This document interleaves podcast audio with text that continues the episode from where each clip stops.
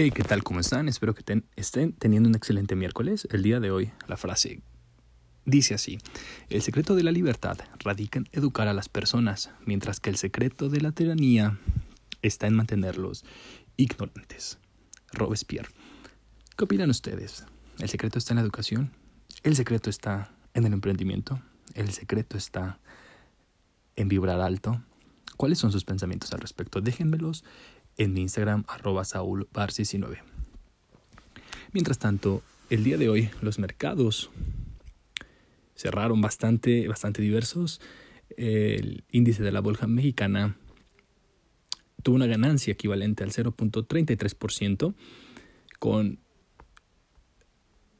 los referentes del mercado, que son los siguientes.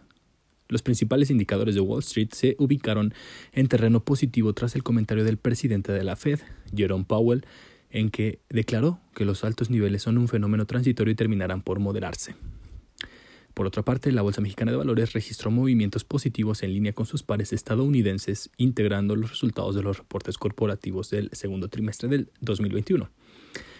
Asimismo, la divisa mexicana osciló en terreno positivo, ganando terreno frente al dólar, luego de que el día de ayer registraron super jornadas desde el 23 de junio, tras conocerse que la inflación de Estados Unidos aceleró a un nivel elevadísimo de los últimos 13 años. Los principales alzas en el mercado mexicano fueron AMXA 4.38%, Alpec A 4.92%, AMXL 5.98%, Liverpool C1 6.72% y Urbi 56.01%.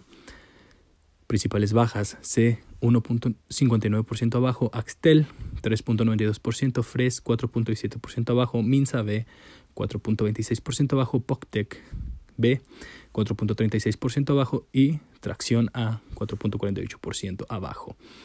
La cotización de los fondeos de los bancos gubernamentales está en 4.28%. Estas son las tasas de referencia de deuda de México. Los CETES a 28 días 4.30% y los a 364 5.50%.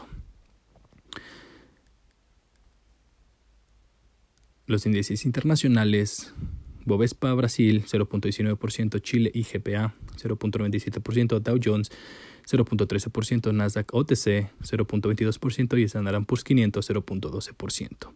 Que tengan un excelente día, estén al pendiente de los reportes trimestrales ya saben, la información es su mejor aliada para invertir. Nos escuchamos mañana.